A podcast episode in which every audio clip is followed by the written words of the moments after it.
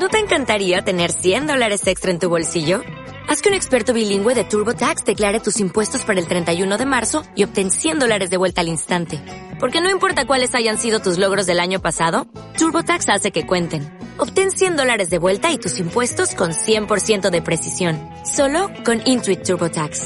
Debes declarar para el 31 de marzo. Crédito solo aplicable al costo de la presentación federal con TurboTax Full Service. Oferta sujeta a cambios o cancelación en cualquier momento.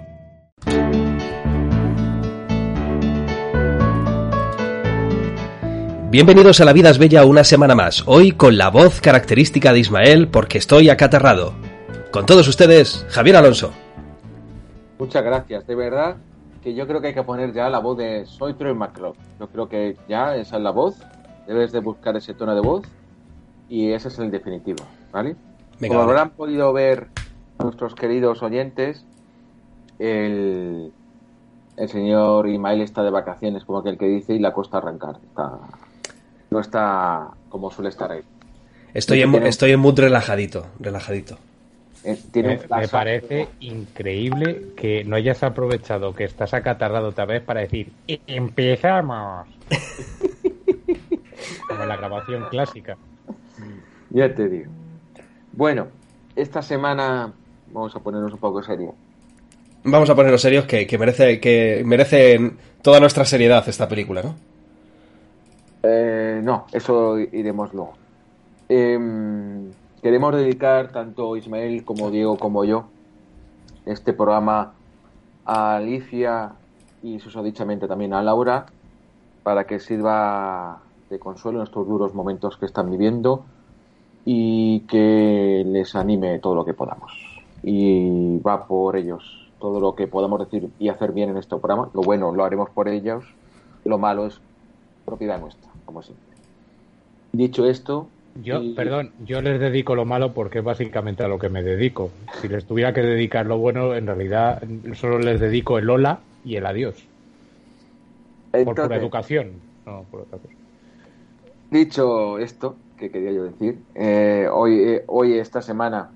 Por cierto, Diego, tú que llevas los turnos, en estos los turnos, a quién de los dos nos toca. Pues claro, ahora le tocará a Ismael, imagino. Le toca, claro, le tocaría a, Alicia y dado que no está, pues saltamos turno y esperemos que Ismael nos vuelva a deleitar con otra gran obra de cine asiático.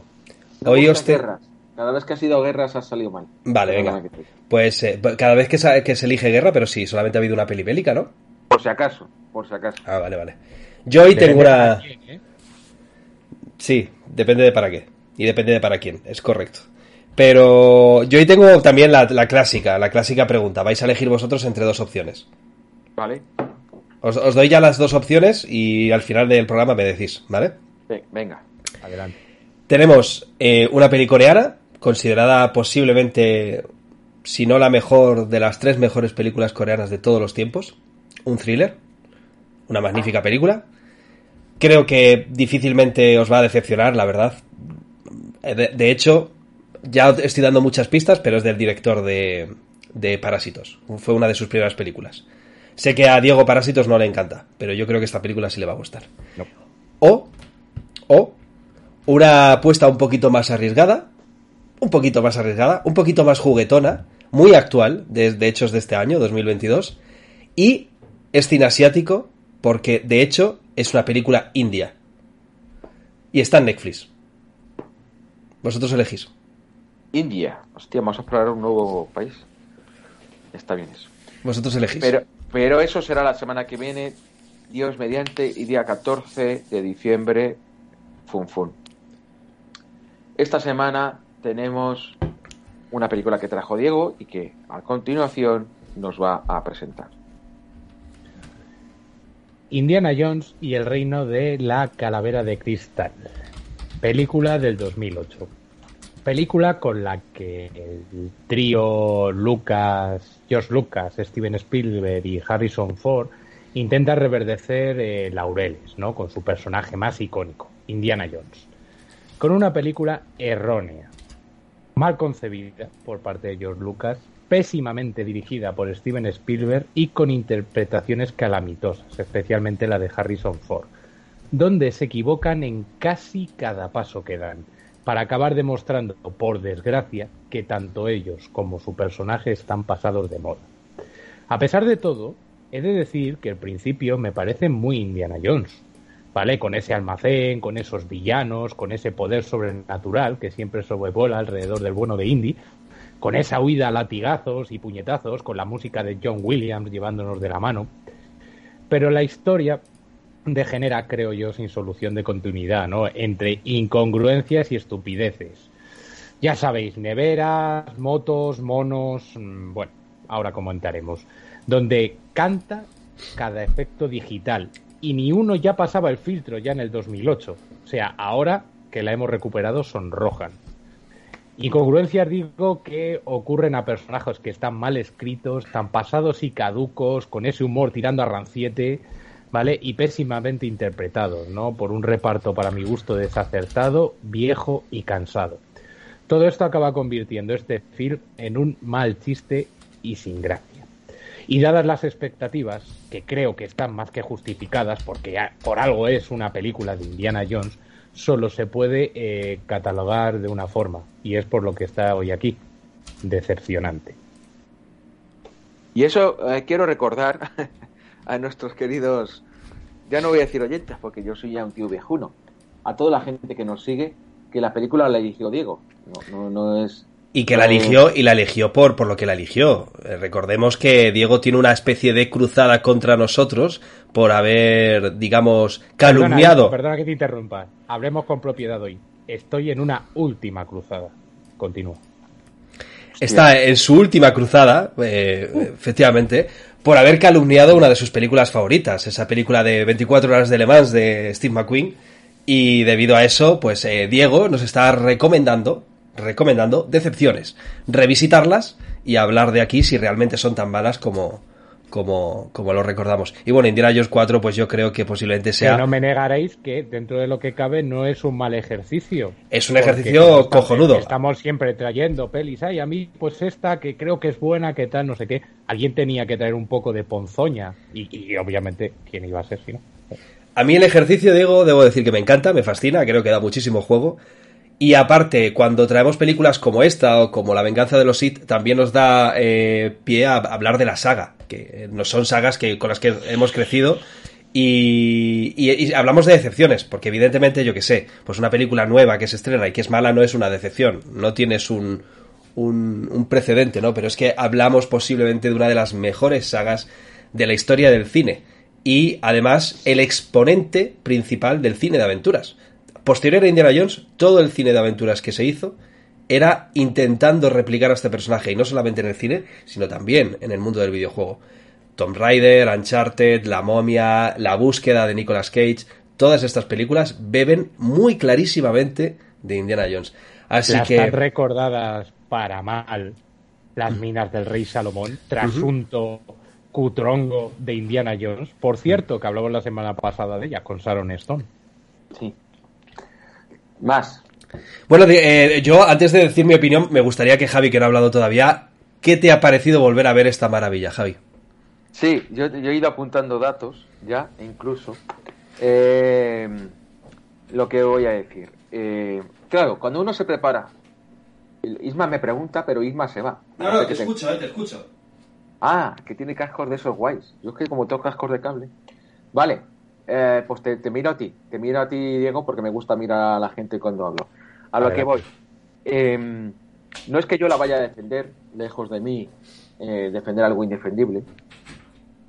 Pero sí que voy a indagar en eso que has dado un, pequeño apunte, digo.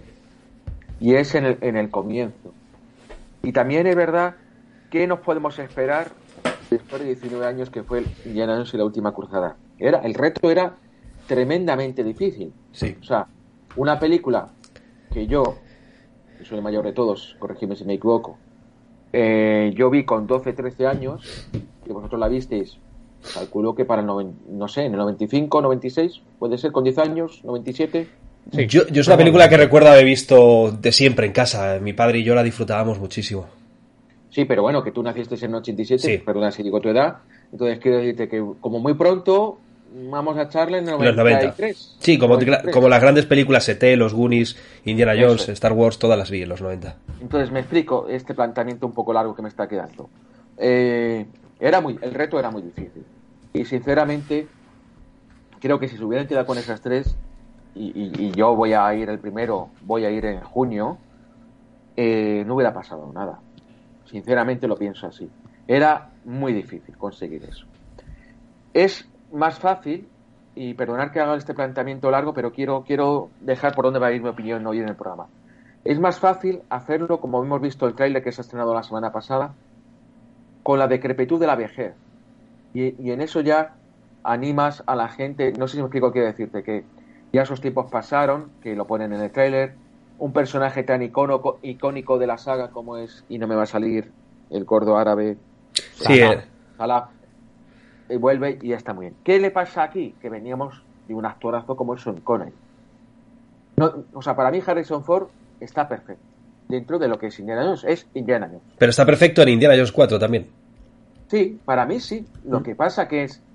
Digo el personaje, entendemos lo que quiero decir. La historia, pues la historia no hay por dónde cogerla. Eh, los acompañantes, el tal Sian Lebus este, que si se hubiera muerto nada más terminar esto, pues mejor no se hubiera ido a la humanidad, porque es de los peores actores que yo me, con los que yo me he cruzado, sinceramente. ¿Qué pasa? Que yo echo de menos a River Phoenix, que en paz descanse.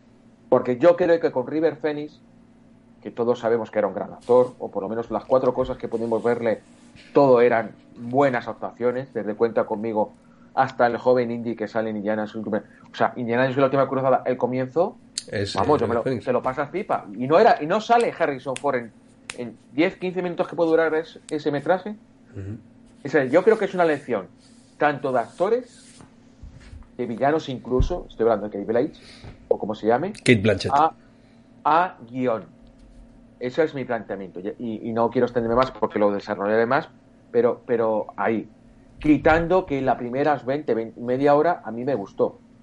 No me gustó a la altura de, de la saga, pero sí me pareció, pues, pues volver a. Yo me imagino eso viendo en el cine y dices, hostia, qué guay, estoy viendo a ver Indiana, pero eso te dura como una aspirina. O sea, cuando se disuelve ya no queda nada, porque no hay nada. Pues eh, yo cuando, cuando fui a, O sea, yo, yo esta película la vi en cines, evidentemente. De hecho, tengo un- uno de mis mejores amigos eh, y yo somos muy fan de Indiana Jones. Y fue como, evidentemente hay que ir a verla. Y yo, hay una cosa que debo decir que me ha sorprendido muchísimo vi- volviéndola a ver. Cuando en su momento sacaron los primeros trailers, las primeras imágenes, eh, lo que se criticaba muchísimo de esta película era el aspecto mm, anciano que tenía Harrison Ford, pero realmente ahora que la he vuelto a ver no parece tan anciano. De hecho, ahora que acabamos de ver el trailer de Indiana Jones 5, ahí sí parece realmente un anciano. Pero sí es verdad que el problema que yo le veo es que aunque todavía tiene una cara de Harrison Ford, eh, mayor, pero no un anciano, sí que es verdad que físicamente no está en su mejor momento. Y va encorvado, va enchepado. Indiana Jones es un personaje tremendamente seguro de sí mismo, con un carisma arrollador, y eso no está en esta película.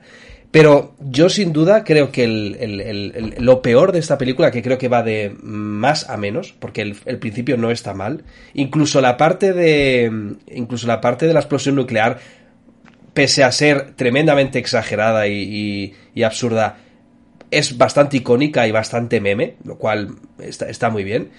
Pero poco a poco la película va cayendo sobre su propio peso, principalmente por las actuaciones, pero sobre todo, sobre todo por los efectos digitales que son lamentables. O sea, yo no sé en qué momento.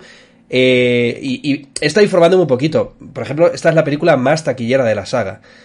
Evidentemente, el regreso de Indiana Jones iba a ser, iba a ser eh, un éxito.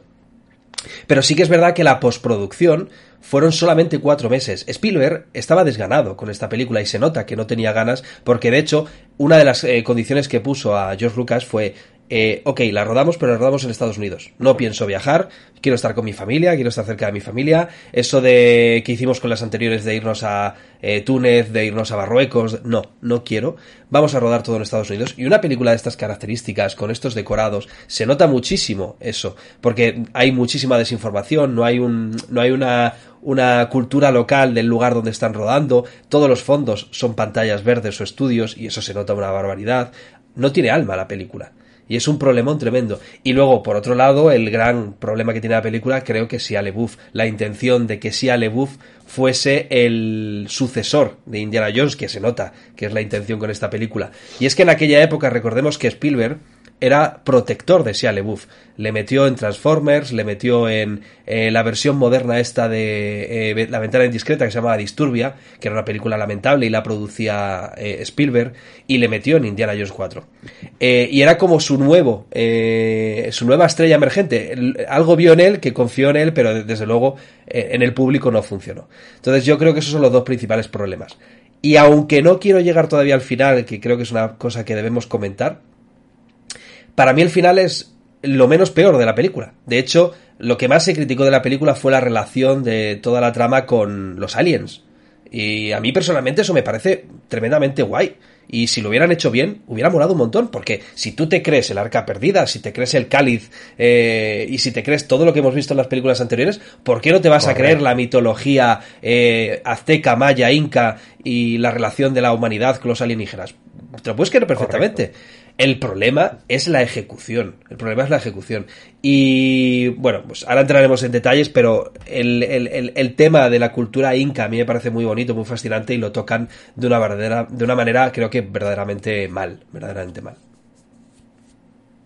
Estoy muy de acuerdo con, con, casi todo lo que has dicho, Irma, incluido esto último, que a mí siempre me ha sorprendido que mucha gente eh, es de las primeras cosas que, vomita por su boca cuando echa peste de esta película, este final.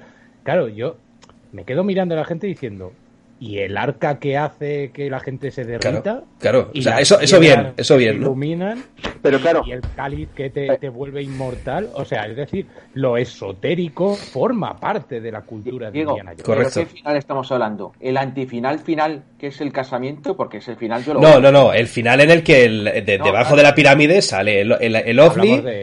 Eso es. Sí, sí, sí, sí, yo, me, yo sabía a lo que os referíais, pero que el otro final es horroroso. Sí. Es, sí. Pero está dentro de la... Eh, del horroroso de, todo lo que hemos visto antes. Es decir, ya llega un punto en el que ya ni, te afecta, creo yo, ese, ese final. ¿no? Con esas eh, actuaciones, esas frases tan mal paridas, tan obvias, tan evidentes. En la, eh, eh, bueno, al menos nos da que John Hart interprete en algún momento dado de la película en lugar de estar ido, en fin. Em, por cierto, has dicho una cosa, Isma, interesante con lo de los efectos, que ya lo he dicho en la presentación, pero es que es curioso. Según tengo yo entendido. Cuatro meses solamente. Es más culpa de Lucas el tema de meter tanto efecto. Spielberg sí quería que fueran un poco más puras, más tradicionales, eh, más hacerlo ellos. Y fue Lucas básicamente el que impuso, pues bueno, se pueden entender ciertas cosas, pero otras no, como por ejemplo Lucas impuso eh, crear digitalmente un escorpión cuando pican al personaje de Saya Lebu. Que dices, hombre, pues aquí toda la vida se han utilizado bichos, pues utilicemos bichos, que por cierto no es por nada, pero lo de los efectos, creo que a lo que peor le sienta es a las múltiples situaciones en las que hay animales, además. Las hormigas, los monos, el escorpión, es, ahí casi lo veo más, fíjate, que en otros momentos. Obviamente es que... no tiraron por las eh, cataratas de Iguazú a, nuestros protagonistas de se verdad. Que no, ahí no se nota tanto. Sin embargo, los monos, los animales sí que se notan muchísimo. Y al parecer casi todo vino impuesto por ese Lucas ya totalmente entregado al mundo croma y con sus precuelas de Star Wars, precisamente, que hablamos el otro día. Y es una pena porque, porque de hecho, yo no sé cómo pudieron dar luz verde a esto, de verdad. Primero porque un en, un estándar de Hollywood, ya en aquella época, una postproducción de efectos visuales, una película con tanto croma y con tanto eh, efecto visual, es mucho más largo que lo que le dedicaron. Le dedicaron solamente cuatro meses. Eso ya para empezar chirría bastante. Pero es que la, primera, la primera, el primer plano con el que empieza la película es el, topo o la ardilla esta que sale. Y, y, luego, y luego pasa la carrera, que la carrera está muy chula, la, bueno, la carrera, el coche pasando por los militares y tal. Pero dices, es que ya mal, es que ya empieza mal, es que ya canta desde el primer frame de la película. Y es, yo eso no lo entiendo, porque aparte, eh, la película también, es cierto, y esto hay que defenderlo, estaba prácticamente escrita desde que se terminó la última cruzada. Eh, lo que pasa que no quisieron rodarla porque ni Spielberg ni Harrison Ford estaban muy conformes con, con la historia en sí, con el guion en sí, no les gustaba, no les encajaba. Y ha sido Lucas el que se eh, insistió mucho en hacer la película y en hacerla tal y como se hizo. Y yo creo que eso se nota, se nota bastante por, por la falta de alma en toda la película. Eh, hay, hay- que decir varias El cosas. 95, perdón un momento, del 95 concretamente fue el proyecto inicial de grabar esta película. 95 y llegó en el 2008 y 13 años en el mundo cinematográfico y más ibas a utilizar tanto efecto, pues lógicamente se nota mucho. Y aunque me joda, es muy probable que si se hubiese hecho en el 95 fuese una mejor película. Primero porque Spielberg hubiera tenido a lo mejor más ganas y segundo porque se hubiese hecho mucho más uso de efectos prácticos y no hubiese envejecido tan mal esta película. De todas maneras, es que Ignacio Vieja, quiere decirte, pero entre medias Nació vieja, sí. de todo eso, él está ahorrando la extra de Sirles Jurassic Park. Quiero decirte que es que tampoco creo que pudiera haberlo haberla rodado en ese momento. Eh, eh, quiero, qui- quiero destacar eh, lo de la historia. Si, si vemos las sagas anteriores, y como decía Diego, que era todo muy esotérico, es verdad, pero tenía una dosis pequeña de realidad, sobre todo si hablamos de la última cruzada, que es donde, de donde venimos, ¿no? Con ese rollo de los nazis, cuando queman libros, por ejemplo, había ahí un rollo muy de estar un poquito pegado a la realidad, ¿no? Aquí nos hemos ido a, a un programa eh, perfectamente de Iker Jiménez, básicamente, podemos haberlo hecho. Yo no la veo tan despegada de, de- y de hecho, perdona que te corte Javi, pero yo creo que la evolución natural de una saga como Indiana Jones debería de haber sido esto, pero bien hecho. O sea, eh, eh, si, si, si la, la trilogía original se basa demasiado en, en la mitología cristiana, que está muy bien, pero al final un, un arqueólogo de estas características, un cazador de tumbas que busca tesoros, se tiene que acabar encontrando con algo como la calavera de cristal, que además es una película que basa su trama en algo que realmente existe. Las calaveras de cristales eh, existen en, en, en Latinoamérica y se han encontrado bastantes. Entonces hay muchos mitos alrededor. De hecho, cualquier aficionado de Iker Jiménez habrá escuchado muchos programas que hablan de este tipo Sí. de cosas. Sí, sí. Pero es que yo eso lo veo defendible, de hecho. Yo creo que deberían de haber tirado por este lado. El problema es la ejecución. Y el problema es la comparación. Eh, hay que ver películas contemporáneas de ese momento y, y a mí me llamen de acción, aventuras, llamémoslo acción, ¿vale? Me voy, a ir, me voy a ir a un extremo. Ya os lo digo que me voy a ir a un extremo antes de que me lo digáis. Pero por ese tiempo, de hecho un año antes, al 2007, terminó la trilogía de la saga de, de Burr, Sí. Jason Burr, que otra cosa no tendrá Jason Burr, pero ritmo, montaje y acción, o sea, los disfrutas como un enano. Tú te pones el ultimátum de Burr y nunca en ningún momento te aburres. En ningún momento te aburres. O sea, aunque le, no le gusta a Diego, yo no he visto un Oscar más merecido a mejor montaje que ese Oscar. Y era una película de acción que para dar unos, un premio a una peli de acción. hay que Mm. tener memoles. Entonces, claro, yo pienso, Paul Greengrass, que es el director de la saga y de muchas pelis de acción, United 19, películas. Perdona, Javi, un momento. Si no me equivoco, creo que Paul Greengrass es el director de la segunda y la Correcto. tercera. De la, La primera me no. suena que es Do- Doug Lyman o uno de Sí, esos. es sí, correcto. sí. Es correcto. Sí, sí, la prim- sí, es que lo iba a decir. La primera, Ah, que perdona. es la, más- la más lenta, se nota mucho que no está Paul Greengrass. Cuando volvió segunda, tercera, que es suya, el legado de Burr no es suya, y el, y el caso Burr, creo que la última, o Jason Burr, mejor dicho, también volvió Green- eh, Jason Burr, pero, o sea, Matt Damon, pero porque quería que volviera Green Chaos. A lo que me, y luego ha hecho United 93, que es una película sobre un CM eh, CS que para mí es la mejor de todas. Sin O sea, duda. A lo que me refiero. ¿Cómo sería una peli de Indiana Jones dirigida por Paul Greengrass? Porque tenía también su... Imaginaos todo ese guion, guionazo que tiene, porque te lo crees. Yo no, yo fíjate, no lo veo. contra Estados Unidos. ¿eh? No lo veo porque porque Indiana Jones tiene un tiene una factura muy clásica, ¿no?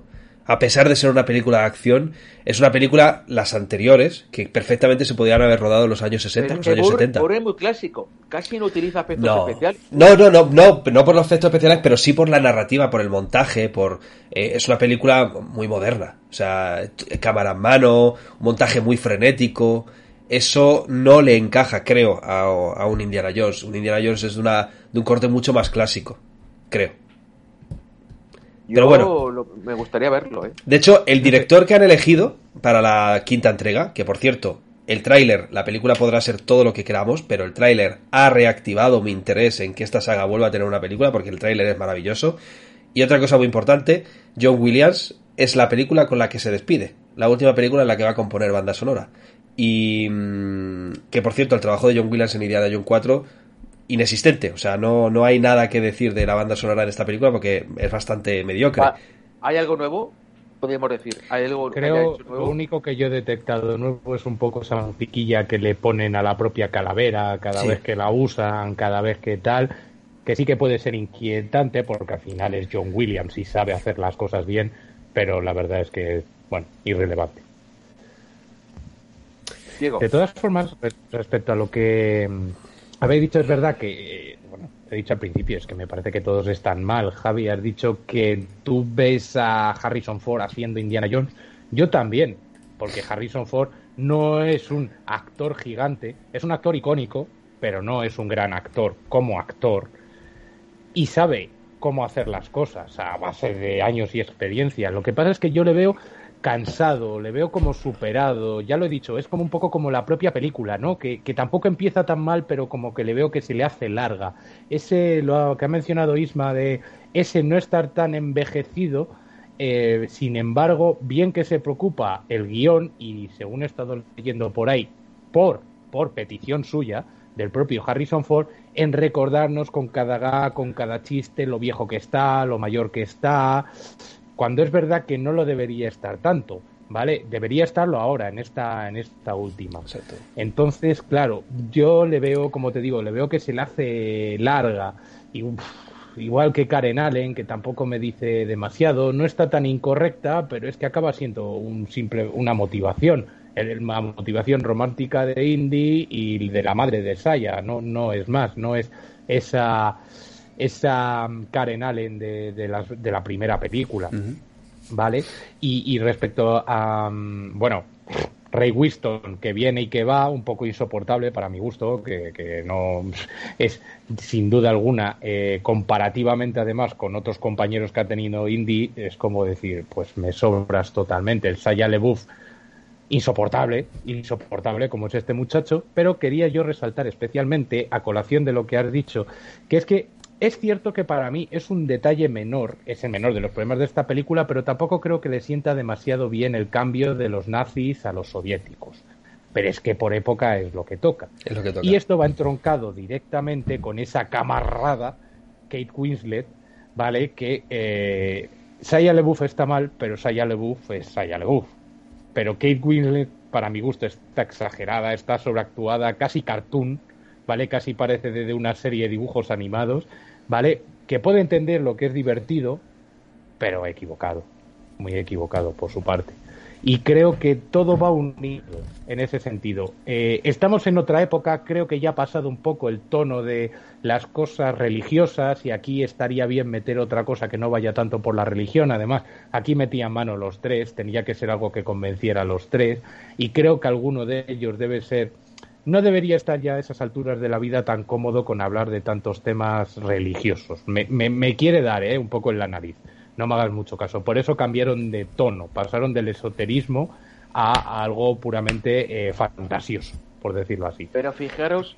Eh, Pero eh, todo va unido, ¿sabes lo que te digo? Cambiamos de época, cambiamos el esoterismo por la, la, fantasía un poco más pura, más, más sencillota, más estilo Spielberg con sus aliens que tanto le gustan, y también cambiamos los nazis por los soviéticos, que ya no representan tanta amenaza, y encima todo eso muy representado por una Kate Winslet tan exagerada, que es que al final no consigue que absolutamente nada de eso te ha, dicho Kate Winslet, pero es Kate Blanchett. Kate Blanchett, perdón. Sí, Yo, he, oído dos veces a mirar el reparto, digo, me estoy equivocando. Disculpad, Kate Blanchett. Que quería decir, fijaros si era bueno el guion de la última cruzada, porque ese final con esa música de John Williams, que era como la gloria de, tal, y esas tres estratagemas de San Anselmo, que me lo sé de memoria, porque luego leí sobre ello, porque yo no sé por qué, pero me apasiona esa película, ¿no? Estaba muy, muy bien interpretada, realizada y guionizada. Y tenía su, rollo de emoción y tal. Eso no lo hay en ningún momento en la búsqueda extraterrestre. O sea, en el momento que entra, es que además lo vi claramente, en el momento que entró Sia, se cayó la película. Para mí se cayó, se cayó, se cayó, se cayó y eso no levanto. Y ya con lo de los modos y ese pseudo Tarzán, pero digo, ¿qué cojones estoy viendo aquí? Porque todavía la nevera intenta recuperar ese rollo guiño, guiño, esto es comedia, no real. Bueno, no me lo voy a creer, pero bueno, te lo, te lo compro. Pero, pero ¿qué estamos hablando aquí? De todas, formas, de todas formas es más increíble, eh, o sea, en la escena de la explosión nuclear, lo de la nevera lo puedo llegar a comprar, pero que salga de la nevera y tenga enfrente el champiñón, literalmente enfrente, y siga él ahí tan tranquilo, eh, eso, eso sí que no tiene ni pies ni cabeza, perdona que te diga. Que luego le dan un bañito de agua y ya está. Eso te iba a decir, que luego le dan un bañito y se acabó. Y se acabó, venga, hasta luego. No tiene ningún efecto. Hasta luego. quiero, quiero haceros, aunque luego retomamos, pero no sé si volveremos en este programa a hablar de Indiana Jones, pero sí quiero... Eh, Seguramente con la 5 acabaremos hablando de ella. Pero sí quiero haceros un, un, un, reto muy fácil. Primero, eh, y, y, pensar, esa es la, la saga, ¿eh? Y pensar, o sea, pensar un minuto, un segundo. ¿Qué película basada en Indiana Jones os gusta más? Y segundo, de la saga, ¿cuál os gusta más? De la saga. O sea, la, primera pregunta, ¿qué diferencia hay entre la primera pregunta y la segunda? Perdona, no lo he entendido. O sea, hay películas como tú, es que yo no quiero decir un, uno porque ya os doy pistas, pero una película basada en, un personaje como Indiana Jones, hay vale, mil. Vale, vale, te entiendo. O sea, una, una película inspirada en Indiana Jones. Sí. Vale. Sí quiero responder a los dos.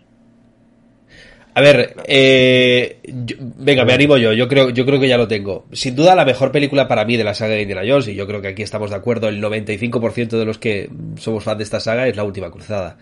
En La Última Cruzada, el tándem eh, Harrison Ford y, y, este hombre. importa hacerme un ranking, Isma, aparte de La Última Cruzada? Sí, la, Última Cruzada, el, el, Arca Perdida, el Templo Maldito y la Calavera de, de Cristal. O sea, y yo creo que prácticamente todos coincidimos aquí. De hecho, el Templo Maldito aunque no es una mala película, es una película bastante menor en comparación con, la primera y la tercera. Eh, de hecho, cogiendo un poquito, y ahora te digo la, te respondo a la otra pregunta, algo que has dicho antes, yo creo que el mayor reto de hacer esta película, La Calavera de Cristal, es sobre todo porque era una cuarta parte. De hecho, solamente hay una entrega más difícil que hacer que la segunda, que es la cuarta. Eh, las trilogías como que entendemos que cierran muy bien un ciclo, ¿no? Es algo que nos ha enseñado Hollywood, que las trilogías cierran y, volver a rescatar una saga con una cuarta entrega siempre es muy complicado. Pero bueno, si yo siempre me extiendo en las, en las respuestas a todas las preguntas que hacéis. Si tuviera que responder esa pregunta que tú haces, yo creo que elegiría como película una película a la que tengo muchísimo cariño, que es muy de mi época, que es La momia, de este de Brendan Fraser, la 1, la primera, el resto no, pero La momia 1 es una película a mí me parece tremendamente disfrutable. Y si tuviera, y, creo que bebe muchísimo de Indiana Jones, es evidente hasta en la, hasta en la ropa del personaje de Brendan Fraser. Eh, y, pero sinceramente creo que lo mejor que se ha hecho inspirándose en Indiana Jones es fuera del cine y es en el mundo del videojuego y es la saga Uncharted, que es un personaje que bebe muchísimo. Es una mezcla entre lo que es Indiana Jones y lo que es eh, John McClane de la jungla de cristal. Es una mezcla bastante buena de esos dos personajes.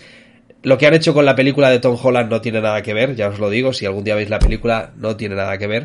Eh, yo creo que ese sería el personaje más cercano y más disfrutable de lo que se ha hecho recientemente al estilo Indiana Jones. ¿Y Diego? Bueno, el ranking para mí no es tan sencillo porque creo que las tres son muy buenas, incluso la dos, que es la, la que todos tenemos como un poco peor, a la fuerza de los años, em, no es una mala película ni mucho para menos. Nada, a mí me gusta mucho y de hecho es más, tiene esas imágenes icónicas con ese célebre ritual, calma, sacándole el corazón y tal, que yo creo que por edad Javi a lo mejor ya no, pero Isma y yo seguro que hasta la veíamos con un poco de miedete la primera vez que la ves, ¿no? es como, uy, qué reparillo me da esto, cuando no debería ser una peli de miedo.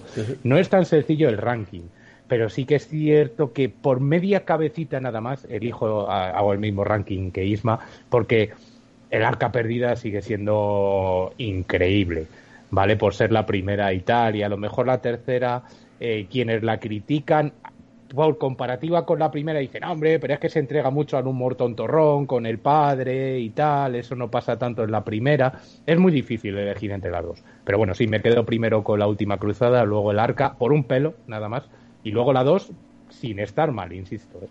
Y luego ya obviamente esta, pues, por algo está aquí. Y respecto a las películas que has dicho, pues igual que Isma ha dicho dos, yo me quiero quedar con dos porque además son dos radicalmente diferentes, pero que beben mucho de Indiana Jones. Una es un poco más seria, más sesuda, más aventura, pero con pozo y tal, que es eh, Z, La ciudad perdida, em, que es una muy buena película, que me gusta bastante y creo que bebe mucho Indiana Jones, pero con pozo, con tranquilidad, sosegada, y luego una que es justo lo contrario y que yo defiendo por dos lados. Primero, por influencia de Indiana Jones, y segundo, porque a mí sí que me parece una magnífica película de acción y magnífica segunda parte de Jumanji, que es Jumanji, Welcome to the Jungle, con The Rock, interpretando dentro a un chaval de 15 años. O sea, es algo. Y eh, Jack Black interpretando que es un avatar de una pijaza rubia que dice ¡Oli! Pero diciéndolo, o sea, a mí, no sé, yo me lo pasé muy bien y me parece una gran película. Y todos aquellos que dicen, pues es una mierda porque la antigua sí, sí, la antigua es fantástica y tal. Pero esta me parece también genial. Yo, yo puedo entender que te guste Jumanji, la de la de, The Rock, pero no es Jumanji. Eso no puede ser Jumanji ni aquí ni en Marte. O sea, no. No puede ser Jumanji. Siempre que escuches el cuento, ¿y qué más os dará el nombre? Quédate con la Es que de verdad. Es que The, Rock va a destruir muchos clásicos. Eh, yo quería... Y otros los mejora, como los vigilantes de la playa, que se lo mejoró. Ah. Indiana Jones y la última cruza para mí me parece la mejor de todas, pero yo sí que cambio yo elijo el Templo Perdido. Me parece la más oscura de todas. Me parece que tiene un personaje como Tapón. Me parece que tiene la cena de los monos comiendo con cerebros que ha quedado para la historia del cine. Que no estoy diciendo que, el, que, que arca pedida me parezca mala. ¿eh? No entiendo, no digo eso. Pero sí que, y no por unos pelos, sino, sino por un punto, si dijéramos por puntos, a mí me gusta más el Templo Perdido porque me parece súper original. Cambia radicalmente lo que me ha visto en la arca pedida, que sí eh, recoge más eh, la última cruzada, en el rollo, de profesor y demás. Y, a mí parece una digna sucesora y, está a la altura. y, y ahora la ves con, con, los años y ves ese principio tan indiana, tan James Bond, James Bondiano. Eh, el es que el, gran problema que tiene esa película, yo creo, y hoy estamos aquí solo tíos y creo que se puede decir así a las claras, es que Spielberg estaba a otras cosas. Por algo, eh, después de esa película acabó casado con Kate Capshaw, que interpreta a la insoportable eh, partener de Indiana Jones en, esa película. Insoportable deliberadamente, porque es el papel que tiene que hacer, cuidado, eh, yo no, no la critico. Pero yo ahí se nota que estaba Spielberg un poco a otras cosas y no estaba en su plenitud. No obstante, es verdad, es lo que he dicho, es que con el paso de los años siempre la dejamos un poco atrás y vamos, yo no soy como tú, Javi, yo no la pongo por delante de las otras, pero no creo que tenga justificación la supuesta peor valoración que tiene respecto a las otras. Peor sí, pero tan mala como la achaca la gente, yo no estoy de acuerdo. Sí, es, cierto. Es, posiblemente la, más, la, menos buena, pero no deja de ser una gran película. Eh, como inspiración, me voy a quedar con un algo patrio que es Tadeo Jones, que me parece que es una peli de animación que está muy bien, muy digna y muy original. Que decir, y que los cines, que decir, que no será el mejor guion que no vamos a ver, pero aún da varios películas que habéis dicho, entre Indiana Jones, La Momia y todos estos, ahí va haciendo sus personajes el tío, eh, la gente esta, que, más o menos conocemos quiénes son, Víctor Gato y esta gente, se la monta bien y la verdad que, que, a mí me parece guay que sea española, te lo, lo digo de verdad, que, que entiendo que la gente diga que no es la mejor película que te vas a ver y que no es original, por supuesto, porque no es original. Hombre, original es, original es. Eh. Al final, el, el hecho de que se base en otros personajes eh, no quiere decir que no sea original, es original porque él es un tipo que trabaja en la construcción pero que sueña con ser un arqueólogo, como la mayoría de los chavales de los 80 y los 90 que hemos querido ser arqueólogos, o bien por Indiana Jones o bien por Jurassic Park. Y, a mí, de hecho las he visto hace poco, ¿eh? Yo las he visto con Martín, le he puesto la 1, le he puesto la 2, no las había visto en su momento y me parecen bastante divertidas, bastante, bastante divertidas. Y el personaje de ella es evidentemente inspirado en Tom Raider, en Lara Croft, que a su vez Lara Croft está inspirada en, en Indiana Jones. Así que es un, un bucle de homenajes lo que tiene la peli que está bastante bien. Y la, y la momia, quiero decirte que también sale de la momia, quiero decirte que todo lo coge. Sí. Pero, pero que al final bebe de lo que hace Pixar. Quiero decirte que coge una canción más o menos pegadiza, unos personajes graciosos, Con Bisbal. con Bisbal y, y chimpún. Eh, pero, pero bueno, eh, vamos a ir cerrando los últimos comentarios que queréis decir, pero sí que os quiero hacer otra pregunta más, que estoy hoy muy de director y po- poco de opinador. Eh, ¿Qué sabemos de la quinta película? Bueno, yo ya sé que sí a Beluz, la Beluz, o como leche se llame, no va a estar. No va a estar, no. A ver, yo lo que sé... Salad sí. Perdón, perdón un momento, Isma. Sí. Y no va a estar, entre otras cosas, por algo que es una de las cosas que yo siempre le he censurado a vuestro querido llamado genio de la gorra, que es un tío que maneja los hilos, se sabe y se cree Dios en muchos sentidos. Entonces, Saya Lebu, independientemente de que es un tipo que te puede caer mejor o peor, eh, pero al final es un actor que intenta ganarse la vida, Saya Lebu pidió disculpas y dijo que es verdad todas las críticas que se había hecho a esta película porque eh, se tenía que haber tratado de una forma diferente y entendía que eh, los fans históricos de Indiana Jones se sintieran insultados. Paradójicamente, desde entonces, Shia LeBouf, protegido de Spielberg, dejó de trabajar. Y excepto algún zumbado eh, por ahí, como el de mm, Nymphomaniac, que no me sale el nombre ahora Sí, mismo, este, el... el- eh, el, el de Dogma, Sí, no me sale el nombre. Eh, Javi, ayúdanos, que tú te lo conoces. Eh, Director de, de Ibrifomanía aquí de, joder, de... Eh, Lars Dog- von Trier. Dog- Lars von Trier. Von Trier, eso, salvo algún zumbado como Von Trier, el resto eh, directamente eliminó a Saya Lebu de sus proyectos. Independientemente de cómo sea Saya Lebu, eso pasó desde el mismo momento en el que dijo esas declaraciones que se sabe que le sentaron mal a Spielberg. Así que disculpadme, pero aquí muchas veces habláis y defendéis ciertas cosas, más allá del cine, que el querido genio de la gorra que tanto amáis, por ejemplo, digamos que le destruyó la carrera a este chico, probablemente por decir en voz alta lo que todos pensábamos. puede ser cierto y eso está muy mal y yo no defiendo lo que es indefendible. Ahí hay mucho rencor, sí, evidentemente. Pero también, siendo honestos, Diego, este chico no ha sido buen actor. A ver, eh, no, no, ni lo ha sido ni lo es. Ni lo, Ni lo es. Pero Sí. no entiendo entonces por qué estaba antes en tanto proyecto y luego de repente desapareció. Si estaba en tanto tiene razón. proyecto es porque estaba bajo el, cobijo de, bajo el cobijo de Spielberg y después de esas declaraciones desapareció por completo. Y se sabe que Spielberg algo ha tenido que ver con eso. Por lo tanto, ¿qué queréis que os diga?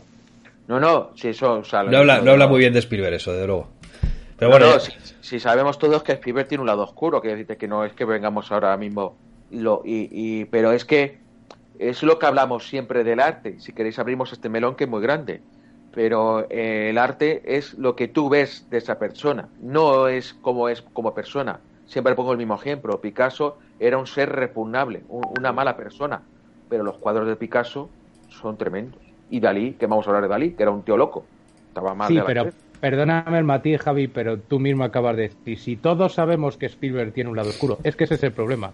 Lo puedes saber tú, lo puedes saber Isma. Pero creo que el general del colectivo, Spielberg, el gran genio de la gorra, el tiburón, ET, ay, cuánta, pa- para cuánta gente de más o menos tu generación, yo creo un poco más anterior que la nuestra, puede que ET sea su peli favorita de infancia y seguro. todas ese tipo de cosas. Entonces, por eso creo importante, que sé que soy el Grinch del programa, ya lo sé, pero por eso creo importante también decir estas cosas y por eso yo no subo altares a nadie, excepto a los que han demostrado a las claras que sí son unos cabrones, como Stanley Kubrick, por ejemplo, porque lo demostró a las claras y nunca se escondió. Luego hay otros que dan en una cara, pero luego hacen cosas como estas, como por ejemplo Steven Spielberg. Claro, pero, pero es como Woody Allen, eh, Roman Polanski. Yo no voy a defender nunca a ese tipo de gente. Deberían estar, si han cometido esos delitos, deberían estar en la Sí, cárcel. pero eso ya hablamos de, de, Por cosas supuesto, mayores. delitos, de tal. Sí. Hablamos de cosas sui generis que ocurren en el Sí. mundo del cine. Sí, sí, cosas sí, que- no. Pero digo, yo quiero decir Kevin Spacey y toda esa gente. Porque esa gente sea despreciable, todo lo que han hecho, no lo podemos ver ahora. para nada. No, para, para, nada. nada. yo no estoy de Pero acuerdo con sabéis- eso tampoco, pero, tenemos que la gente decirlo. es así, la gente Hay es que así. decirlo. Hay, Sí, que, claro. que hay que decirlo porque yo creo que hay gente Claro. que estas cosas las desconoce y más con personajes a priori tan, blancos y puros, como diría Isma, como a priori es Spielberg. Pues no, y en este caso, en este caso, eh, parece que es sabido y consabido esto que he dicho y que nadie lo dice en voz alta porque es Spielberg y quién lo va a decir, pero que básicamente destruyó la carrera de Shia LaBeouf, la que fuera que hubiera tenido. Bueno, que esta pregunta era que qué sabéis de la de las 5, que Shia LaBeouf, pues que en paz descanse el hombre si no va a trabajar más, pero que no que viva muchos años, quiero decirte que, que yo qué sé. Pues de las 5 de las 5 yo te puedo decir que no me esperaba para nada lo del tráiler. Sabía que estaba en producción, una quinta entrega, pero no sabía lo del tráiler, no sabía quién era el director y el director es James, Mag James o James Magold, no sé exactamente cómo se pronuncia. Eh, Mangold. No, no me equivoco es el director Mangold. Hombre y oro, todo junto. Mangold. Eh, James Mangold. No me equivoco, creo que es el director de Lobezno Inmortal y de, sí, de Logan. Y de Logan, que es la última. La, la, gran Logan, que yo creo que Logan es posiblemente una de las mejores películas de superhéroes que se han hecho en los últimos años. Es un director que. de esta vez estamos de acuerdo. Sí, o sea, ahí, ahí yo creo que Logan es una película magnífica y, ha hecho más cositas. Lo, lo, le voy a echar un vistazo ahora porque ha hecho más cositas, pero bueno, cuando vi que era este tipo, dije, mira, me alegro, porque si hubiera sido Spielberg, igual no hubiera tenido tanta confianza en el proyecto. Porque ya sabéis que Spielberg es un tipo que te puede hacer una joya temporal o te puede hacer una verdadera mierda dependiendo de las ganas con las que se haya levantado ese día de ir a, de ir a rodar, ¿no? Eh, pero que la haga un director más joven, que además ha hecho, ahora lo miro, pero ha hecho tres o cuatro películas bastante interesantes, una de ellas Logan, que posiblemente haya crecido con Indiana Jones y que tenga detrás la producción de, evidentemente, Lucasfilm y la última película que va a componer la banda sonora John Williams, yo con un tráiler como el que nos han presentado, en el que mueven los nazis, es cierto que no tiene mucho sentido que con Harrison Ford, con Indiana Jones, con la edad que tiene, haya nazis, pero yo me imagino que contará una historia ahí como que los nazis han sobrevivido en pequeñas cuevas a lo modo Hydra en Marvel o algo así. Pues, oye, yo tengo muchísimas ganas de verla. La película la verdad es que tiene muy buena pinta y espero, de verdad, espero y deseo que sea una peli al menos a la altura de la trilogía original. Y si es así, creo que la disfrutaremos un montón. Indiana Jones no necesita ningún sucesor. Indiana Jones ya es una persona eh, por la que han pasado muchísimos años, por el actor, pero también por el personaje. Y yo creo que eso, la propia quinta entrega en el tráiler te lo hace ver.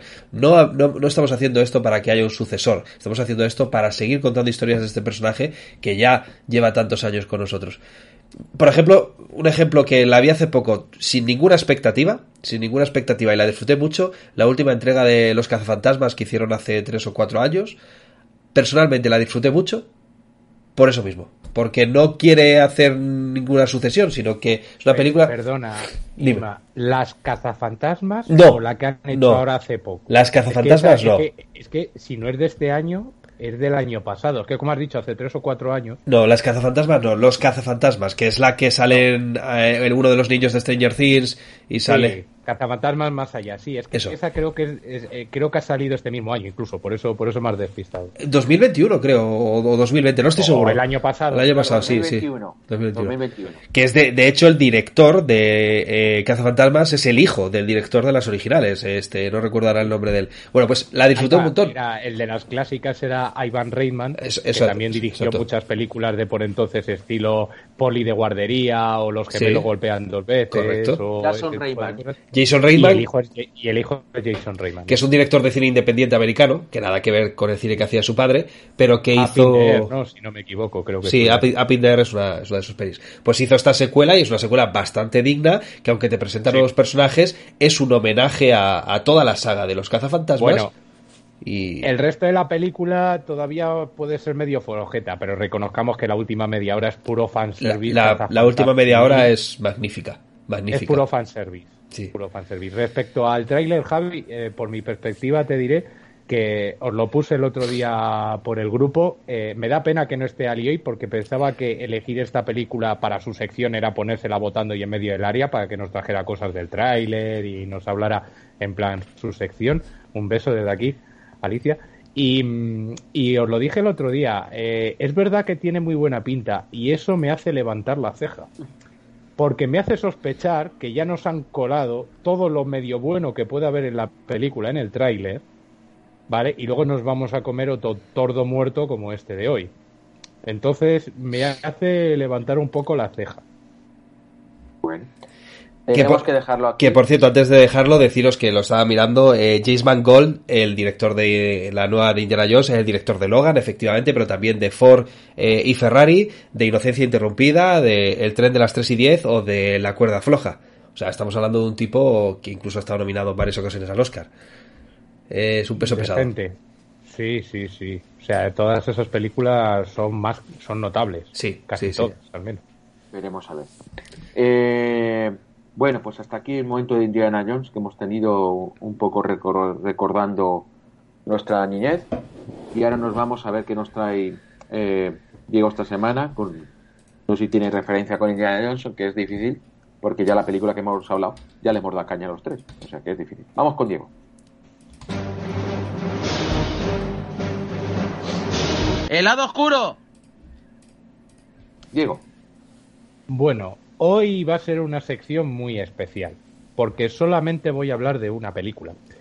Para atizarla, para ensalzarla, pues más o menos todo a la vez, ¿vale? En clave un poco reflexiva, ¿no? Su sección diario de Rorschach, que sabéis que me gusta decirlo.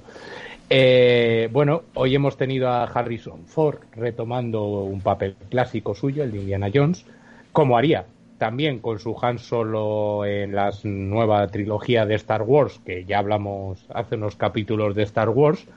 Así que aquí vamos a hablar del tercer integrante de ese selecto club de eh, recoger personajes antiguos por parte de Harrison Ford. Así que esta semana, en el lado oscuro, Blade Runner 2049. Película del 2017. ¿Por qué esta peli? 2017 ya. Uf. Sí, sí, del 2017. ¿Cómo pasa el tiempo, amigo? Sí, sí, sí. Eh, como digo, esta peli suscita y merece una reflexión, ¿vale? En mi primer programa aquí, antes de analizar películas, que tuvimos solamente un poco de cháchara, Javier, el señor director, me preguntó por mi película favorita y yo le dije Blade Runner. Blade Runner por todo lo que cuenta con sus múltiples lecturas, cómo lo cuenta con ese steampunk mezcla de cine noir con eh, y con ese resultado final de yo creo gran trascendencia para la historia del. Ha- Has dicho steampunk, pero supongo que querías decir cyberpunk, ¿no? Porque steampunk... Cyberpunk, perdón. sí, Está Cyberpunk. hoy. Cyberpunk, sí, sí, sí, no, no estoy fino yo. Debe ser que ver a este Indiana Jones de culo pan cagado me ha dejado, te has tocado. Perdón un inciso que me pone muy nervioso. Isma, no sé qué pasa hoy con tu cámara, que estás muchas veces desenfocado. ¿Ah, sí? Yo creo que es por la luz. Como hoy he puesto luz pornográfica, igual se desenfoca de vez en cuando. Vale. Anda, qué pájaro, que tiene la cámara para cuando pones a luz se desenfoque. Anda, pájaro, ¿qué harás? Bueno, eh, como digo, eh, por si alguien dudaba de todas formas de todo esto que digo de Blade Runner, creo que queda reafirmado aquí cada semana con mi despedida y con mi camiseta, que es un homenaje a este film, ¿vale? La auténtica magia de Blade Runner radica en la concatenación de circunstancias, tanto los errores como los aciertos, ¿vale? Para dar como resultado esa gran obra maestra que ha quedado para los anales del cine. Bueno, pues casi nada de esto lo tenemos en esta secuela de la que voy a hablar. El guion, en el que también participa Hampton Fancher, guionista de la primera, guionista de la Blade Runner original, busca reflejar el paso del tiempo asignándole una trama coherente, lógica, más o menos respetuosa con el original y ejecutando en general un trabajo correcto, al tiempo que pierde los matices del anterior, la picardía, esa sonrisilla de medio lado, en resumen, pierde la gracia. El director Denis Villeneuve eje- ejecuta aquí un ejercicio de pulcritud y corrección muy de su estilo. Recordar que este es el director de La Llegada o de Dune, por ejemplo. Pero también se nota la frialdad, se nota cierta distancia. Eh, le veo sin la pasión propia de la juventud de aquel Ridley Scott casi novato. El reparto, bueno, pues en el reparto tenemos a Ryan Gosling con su cara inexpresiva, gran acierto de casting, por cierto, porque este tipo interpreta un replicante, así que no tiene que hacer básicamente nada para parecer un androide, simplemente tener la cara que tiene él. Tenemos a la encantadora Ana de Armas, sin duda alguna lo mejor de la película, que construye una inteligencia artificial tierna, dulce, tal vez demasiado, ¿no? Muy diferente a aquella Son Young con ese colmillo retorcido que tenía, ese buscando siempre ocultar su extrema fragilidad de aquel personaje con cierta dureza. También donde en la antigua teníamos a dos personajes como satélites del protagonista, que era el jefe Bryant, interpretado por M. Emmett Walsh, y el recordado Gaff, interpretado por Edward James Olmos, el otro Blade Runner, dos tipos duros y mal encarados, muy propios del cine noir.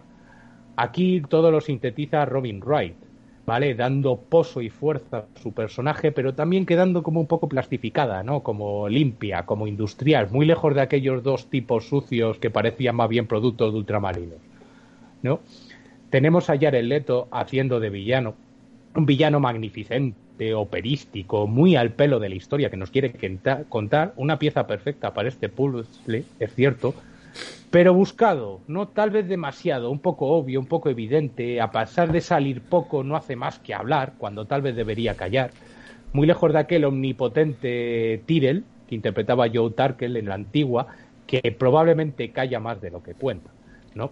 Digamos que aquí el bueno de Jared Leto, que tanto le gusta a nuestra querida Laura, es un villano moderno, ¿no? Un villano del siglo XXI, que nos da lo que queremos, es cierto, pero no nos exige más, no nos da matices, un tipo al final muy poco estimulante.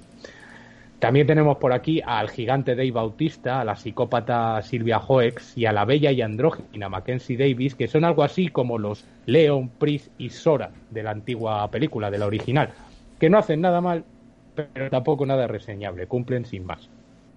Y finalmente tenemos a Harrison Ford, ¿no? recuperando aquí a su Deckard, el gran protagonista de la película original, perfectamente desarrollado, coherente con crecimiento, coherente con el crecimiento y la decrepitud de su personaje sufrido durante estos años, pero muy lejos de aquel tipo normal, eh, aquel tipo normal, sobrepasado por las circunstancias y aquí más cerca de la espiritualidad y el mensaje mesiánico.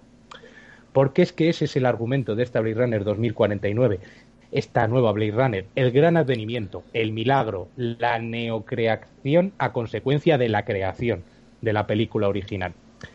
Ese es el argumento y ya a su vez puede que el principal problema de esta película, porque donde la narrativa de la historia original tenía la gracia de no ser más que, al final, un electricista reparando un termo, que escondía detrás una profunda reflexión filosófica, aquí ocurre, ocurre a la inversa nos intenta lanzar un pretendido mensaje magnificente, trascendente, sobre el progreso de aquella reflexión, pero así a la cara, sin matices, sin metáforas, para al final no ser más que una sencilla y facilonga historia de búsqueda en el lugar en el mundo, ¿vale? Eh, aparejada al amor consecuente y todo ese tipo de cosas tan típicas y tópicas. Sinceramente, para mí, muy poco para las altas expectativas que había. ¿Desproporcionadas? Pues no, me parece que eran expectativas justificadas, porque por algo Blade Runner es Blade Runner. Con todo, os diré que hay, hay cosas que me gustan, ¿vale? Yo me creo este mundo como derivado de aquel de hace 30 años, eh, me, quedo, me, me, gusta esta estética fría y sucia, eh, con su funcionamiento orgánico además, con los replicantes, inteligencias artificiales como miembros activos y de pleno de la sociedad, lo que conlleva probablemente a lo mejor de la película, como he dicho antes, que es Ana de Armas, su personaje, su relación con K, interpretado por Ryan Gosling, y el final de la misma como gran momento épico. Y hablando del final, por cierto, como final de la sección ya, eh, quiero hablar del final de la película y aviso de spoilers para el que no lo haya visto. Puede que eh, sea eh, el otro gran problema. Y es que después de todo lo que has contado, em, con ese resultado estándar, pero más o menos aceptable, coronado con una extraordinaria escena de acción con el viejo Spinner, de Deckard como guiño a la nostalgia, atravesando edificios y dando vueltas, y rematado con la muerte, entre muchas comillas, de Ana de Armas, porque como digo es una inteligencia artificial, a esto le sigue una especie de aparición de una resistencia replicante como cliffhanger chusco pobre para una supuesta nueva entrega que por suerte parece descartada. Luego tenemos la escena de Deckard con el villano, con la aparición estelar de Son Young, joven y replicada, nunca mejor dicho lo de replicado en este caso, del original, con tal digitalazo que canta que casi parece un dibu de Roger Rabbit, más que, más que un, una actriz, y con cierta explicación, pero no al célebre Deckard es un replicante. Pues mira, sinceramente, nada de esto procede, yo creo. Después de esa escena de acción, como digo, eh, que estaba muy bien. Luego tenemos otra escena de acción muy bien dirigida, es verdad, que tal vez unificada con esa anterior podría haber sido un buen final, ¿no? Y, y luego al final tenemos esta escena final, final del todo, que es una imitación al final de la película original, con ese replicante entendiendo el sentido de la vida, en este caso como lágrimas en la nieve, ¿vale? Y Deca recogiendo y salvando donde reside su corazón, así de obvio, sin dobles lecturas, sin ese giro final que tenía la antigua, tan a las claras todos. Además, todo de remate con aire muy positivo, ¿no? Con estilo claro, estilo puro, estilo limpio, sin esa lectura pesimista, sin la reflexión post-reflexión que te dejaba la antigua, ¿no? Justo, a la, justo al revés, ¿no? Con ese final feliz que teníamos en la antigua, pero incómodo a la vez, ¿no? Que quedó para la historia del cine. Fin, como consecuencia, que al final todo te queda una sensación muy fea, ¿no? Y profundamente decepcionante. No tanto, no tan decepcionante como nuestro Indiana Jones de hoy, pero sí un poco, creo yo. En conclusión general de todo, creo que a pesar de todos estos puntos positivos que los tiene, me parece que los negativos pesan más.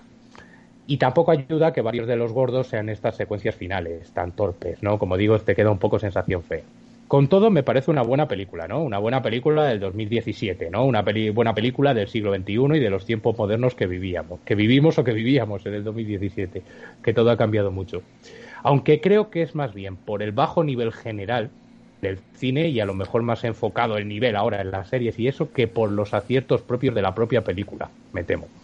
Y lógicamente comparada con la original, cuya trascendencia creo que está fuera de toda duda y como recuerdo de gran obra maestra en plenos 80, que es si no la década más prolífica de la historia del cine, de las más, nos da una idea, creo yo, de por qué una siempre será recordada como un unicornio blanco trotando en nuestros sueños ciléfilos y otra, que es esta, se perderá en el tiempo como lágrimas en la lluvia.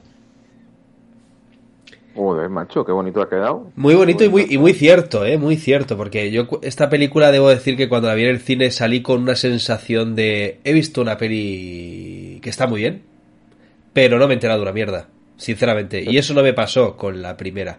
O sea, eh, creo que es una película que los dos aspectos más importantes y defendibles que tiene son la estética, que me parece espectacular, o sea, estéticamente es una maravilla, y Dave Bautista, ojo cuidado que para mí me parece posiblemente el tío que ha salido de la lucha libre y se dedica a la interpretación, que mejor lo hace. De, toda la historia de la lucha libre, ¿eh? O sea, ni Rock, ni nadie. O sea, Dave Bautista es el mejor. Pero... el nivel tampoco es que sea el más alto, ¿no? ¿El qué? El nivel tampoco es que... También es cierto que, a ver, es una liga fácil de, de competir, ¿no? Es una liga pero, pero Dave Bautista, joder, es un tío que, que, yo me lo creo mucho. Le ves tan, tan corpulento con sus gafas, no sé. Es, un personaje que me resultó bastante entrañable. Lo de Jared Leto no lo entendí. Y sin duda también Ana de Armas es eh, un tremendo acierto de la peli.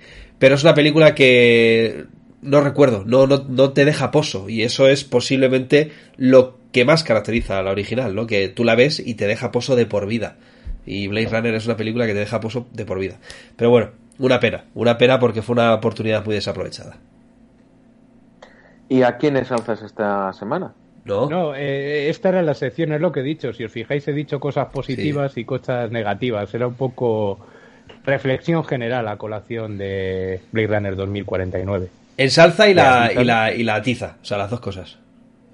Claro, como atiza tanto antes, o sea, al de hecho la presentación, ha habido un momento que yo he ¿y qué vamos a decir después de esta presentación? Si es que tiene toda razón del mundo, entonces... Por eso he dicho al final cosas positivas, un poco, bueno, que no lo que ha dicho Isman no está tan mal, es una buena peli del siglo XXI, del 2017, pero obviamente eh, tiene tanto bagaje detrás y para mí tan desacertado. Por cierto, Isma, breve detalle, has dicho, has hablado de Jared Leto. Fijaos en este detalle, Javi, tú eres creador.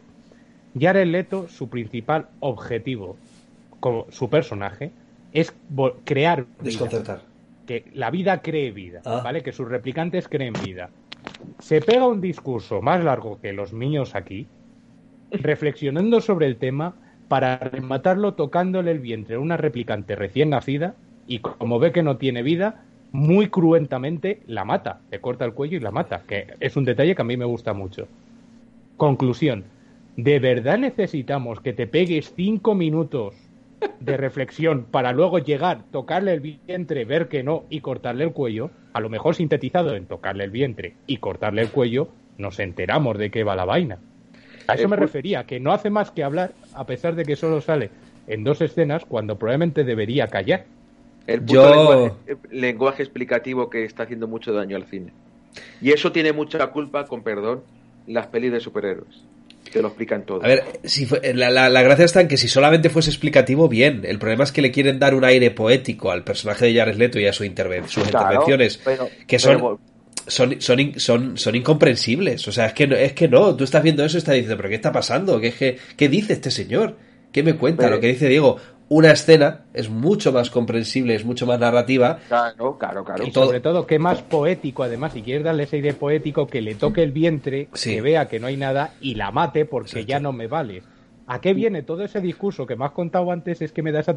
En lugar, me parece que le hacen ciego al personaje, le podían haber hecho mudo. Mejor. Pero además, que, todo, que, el espectador puede sumar uno más uno más. Eh, son dos, ¿sabes lo que te voy a decir? Que es que lo que pasa que no, eh, pero es igual, no solo cine superhéroes. El ataque de los Sin, este que vimos. El ataque de los Sith. La, venganza de los Sith. Estaba plagado de lenguaje explicativo que no servía para nada. Era todo paja, paja, paja, paja, que no, no, no, era insustancial. Pues vivimos una sociedad donde los guionistas, digo de cine eh, audiovisual, porque la otra no voy a entrar, eh, donde todos los mejores guionistas están en las series. Eso es así. Es que ese es el problema que tenemos. Entonces, sí, es la época de las series, eso es así. También lo he dicho, que creo que por eso es una muy buena película del siglo XXI, pero más que por sus aciertos, sino por el bajo nivel general. Hablo del cine. Claro, pero, pero tú fíjate que esta película, o por lo menos la, original, bebe de Philip Philip Philip Philip que no salía. Sí. ¿Cómo? de una gran novela podemos hacer una peli y luego volvemos a hacer otra película. Es que a lo mejor no había que haber hecho una nueva película. Es que, es que estoy cansado de que no seamos originales, de que no haya historias originales. Por eso todo lo nuevo que me presentáis, como de cine coreano, de India, o, todo el cine danés que me está que me está que nos está o que por lo menos me está recomendando a mí Diego pues me parece ideal todo, todo esto de hecho Diego fíjate en el entrenador de Suiza y en Mike Mikkelsen, el malo de la nueva Indiana Jones. Que por cierto, no lo hemos dicho, Mike Mikkelsen es el villano de la nueva Indiana Jones, otro, otro punto que mola bastante, pero bueno. Sí. lo que pasa es que ya le hemos visto como villano en Harry Potter estas nuevas y tampoco te creas. ¿eh? Y sale en Road One, ha salido muchas películas que bueno, que deja bastante que desear, pero Mike Mikkelsen mola siempre. Mola siempre, pero cuando le pasan cosas malas, te lo crees más, creo yo o sea, un, ser humano normal, por decirlo de alguna manera. Pero fijaros la anécdota esa, porque yo le estaba viendo el otro día eh, el entrenador de Suiza y Matt Mikkelsen y digo, joder, macho, son medio clavos. Yo es que como, como no veo fútbol tendré que buscarle. Búscalo, búscalo. Bueno, no tenemos mucho tiempo. Eh, hoy, perdóname Javi, hoy más que nunca que he hablado de Blade Runner, ah, déjame terminar, hoy más que nunca, y decir que nada más desde el sótano al que lleva la puerta de Tannhauser hoy más que nunca. Es que me tienes descolocado, como yo espero siempre, el bien y el mal, pues ya no sé en qué momento se ha acabado, entonces ya no sé cuándo darte. A ver, yo quiero la peli coreana, pero no importa la, la, de India, así que decida. Pues mira, Voy a decidir la India por cambiar un poco el tercio y porque has dicho que es un poquito más arriesgada y más moderna también, a lo mejor, porque entiendo que si tiras por la coreana ya has dicho que es una peli ya muy valorada y tal, vamos a arriesgar un poco y a ver algo más moderno y, y ya que tú lo consideras más arriesgado, pues venga, vamos a arriesgar. Ya van a ser dos hostias que se vayan a Arisma, pero bueno. La peli, la peli coreana la, la, acabaremos viendo seguro, porque es una de las grandes pelis coreanas y para entender el cine coreano yo creo que hay, hay que acabar viéndola. La peli india la vi hace poco con mi chica. De hecho, cuando terminamos de verla, Dani me dijo, estoy deseando que algún día habléis de esto en el programa. Eh, no soy un gran fan del cine de Bollywood, la verdad, he visto algunas cosas, pero había escuchado cosas de esta película de hecho, personas en redes que sigo que hablan mucho de cine la consideran una de las películas más impactantes de, este año, de 2022. Abrid vuestra mente. Eh, os digo, es una película muy larga, dura tres horas, ¿vale? Pero también os digo que no vais a tener hueco al aburrimiento. Vais a ver una de las películas más épicas y más impactantes de vuestra vida. Es posible que la améis o la odiéis. No la vendas tanto. Se- La película se llama, está en Netflix y se llama RRR, tal cual. Es como triple X pero en indio, ¿vale? RRR. Eh, ahí lo dejo. Bueno, entonces nos quejaréis de que al final haya decidido yo que sea la peli de tres horas cuando mañana es fiesta. Que creo que nos puede venir muy bien a todos. Ya te digo. Eh, bueno, pues nada, la veremos. No sé si os gustará, no sé si no os gustará, si os gustará, pero desde luego vais a ver algo único e irrepetible. Ya os, lo- ya os aviso, ¿eh? Ya os aviso. Se está. Bueno, me voy a callar. Lo que, que mejor callarse. Eh, pues nada, no tenemos tiempo para más. Hasta la semana que viene, que estaremos con una película india por primera vez en este programa. Todo lo exótico viene de del señor Huete, así le hemos calificado. Y esperemos ya estar todo el equipo el miércoles que viene.